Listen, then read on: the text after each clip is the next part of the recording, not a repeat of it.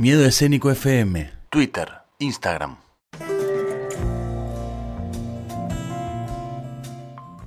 Yo salí con una piba que era arquera. A esta altura me parece insólito habernos querido sin haber hablado nunca de Messi. Dirán que esta es una escupidera para justificar un fracaso amoroso, pero juro que en los últimos días cambié mi manera de pensar.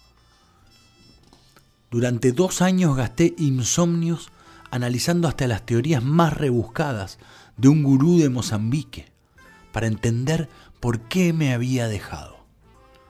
Tuve acidez, dolores de próstata, una operación y hasta un ridículo microdesgarro abdominal.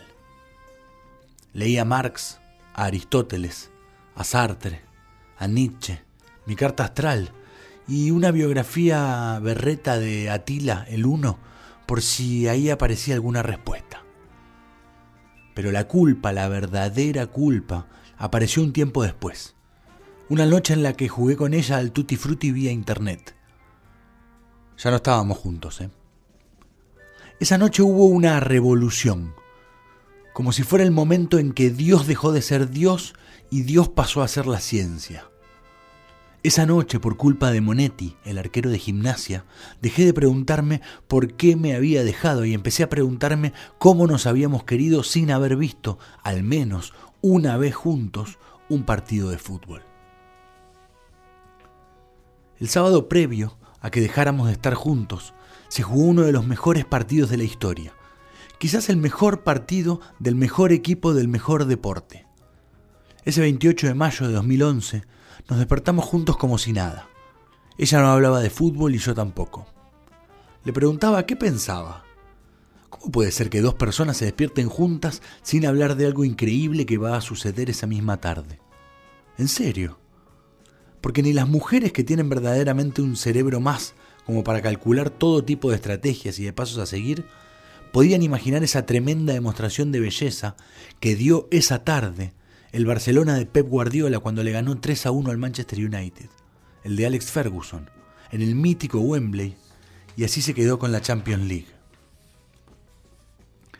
Y yo, que soy un machista que intenta no serlo, que estoy consumido por una sociedad donde los padres se frustran cuando el médico dice que va a ser nena, porque piensa que no va a poder jugar a la pelota. Cometí el mayor de mis errores en la vida de pareja. No la invité. Y me perdí de todo, porque probablemente ella ya sabía que iba a dejarme, y yo ya sabía que el Barça iba a ser campeón de la Champions League. Pero vamos, ¿quién puede dejar a alguien después de ver con ese alguien ese partido del Barcelona? ¿Quién es el arquero del Boys?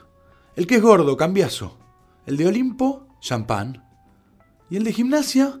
El de gimnasia es Monetti y es un fenómeno, anda muy bien. Lo sabía todos. Apenas trastabilló con el de Godoy Cruz que yo no sabía y secretamente busqué en internet.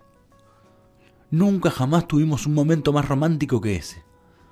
Hacía más de dos años que no nos dábamos un beso y aún así esto era lo mejor que nos había pasado. Jugar al tutti frutti con arqueros no estaba siendo simplemente un detalle ilúdico no era una competencia de eruditos en algo, era una discusión filosófica sobre para qué sirven las relaciones de pareja. Pensé primero en mi papá, un adicto al fútbol, y en mi mamá, una persona que odia el fútbol, y me pregunté, ¿cómo puede durar un amor 30 años sin hablar de fútbol? ¿De qué hablan cuando van a cenar? ¿Qué piensa ella de él cuando lo ve emocionado frente al televisor mirando el Getafe contra la Almería?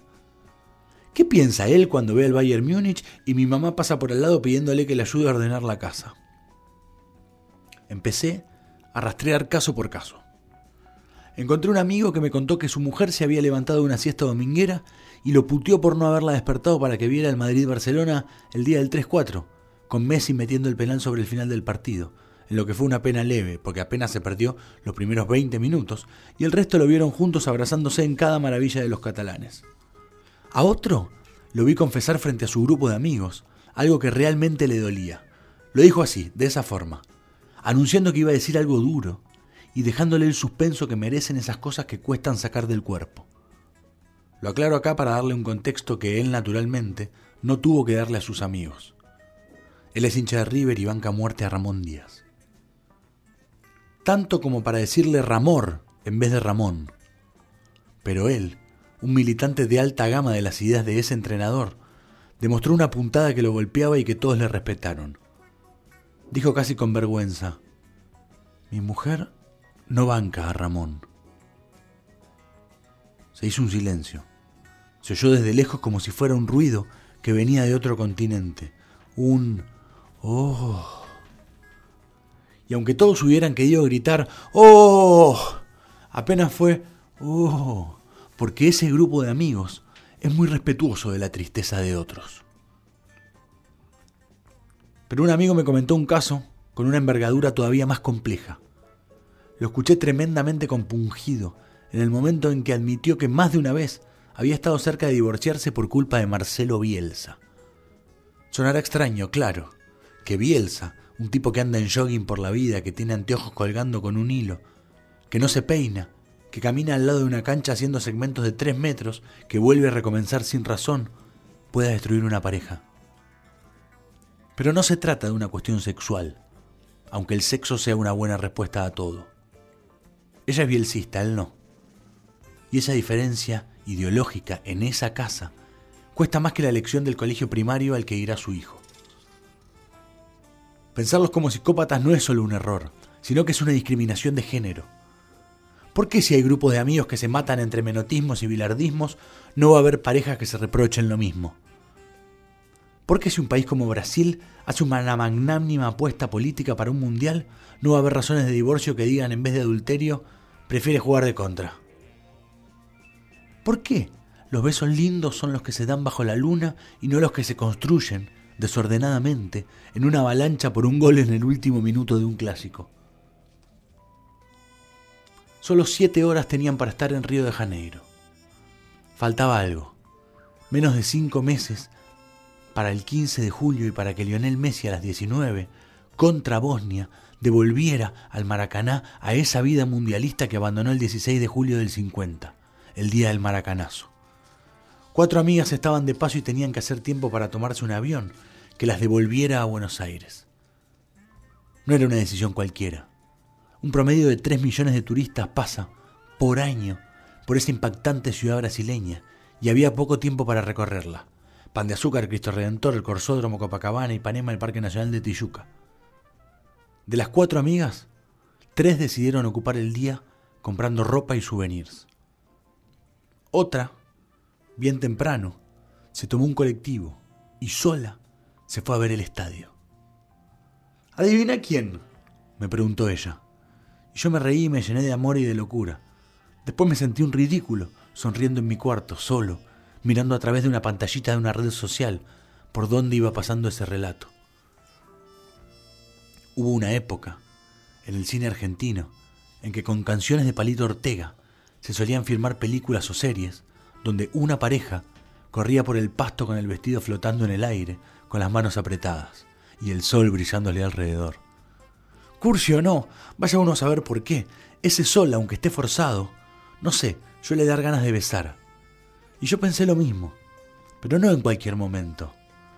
No con una canción ni con una película. Fue cuando ella me dijo, ¿sabes las ganas que yo tenía de tirarme en ese arco? Y tirarse no a dormir la siesta. Tirarse porque ella, ahora, es arquera. Estudia los movimientos de Iker Casillas, del Real Madrid. Mira entrenamientos de Peter Sech, del Chelsea, por YouTube. Aprecia a Sebastián Saja y banca a Sergio Romero para la selección. Mira por televisión a Alejandro Sacone, un ex arquero devenido en comentarista. Juega los sábados en dos equipos, uno cancha de 5, otro de 9. Todavía no se anima al arco de 11, pero no falta tanto para que lo haga. Cuando su equipo pierde, como cualquiera, se enoja pero sigue, y no falta ni a los entrenamientos ni a los partidos. Todo eso no existía cuando nosotros salíamos. Ella, como muchas otras ellas, descubrió el fútbol tarde, y como todo amor tardío, el contratiempo la obliga a una pasión desaforada, una pasión desaforada para recuperar el tiempo perdido. A su papá nunca le gustó el fútbol, y su mamá no podría aguantar dos segundos viendo un partido. Y sus hermanas se aburren con la pelota. Y el colegio y los clubes de barrio y la televisión y la vida le explicaron que el fútbol era para hombres, injustamente para hombres. Como nenes que lo dicen abiertamente, como viejos que no lo dicen porque les da vergüenza, pero que por adentro lo sienten, ella quiere jugar en el Barcelona. Hincha por el Barcelona porque le gusta, como a los buenos ojos el buen fútbol. Hincha porque los ojos son ojos siempre, estén en el cuerpo donde estén, sean del sexo que sean. Y cuando el Barcelona no le pudo ganar al Atlético Madrid por la ida de los cuartos de final de la Champions, me dijo que estaba triste. Como yo, que estaba triste porque me perdí lo mejor de ella.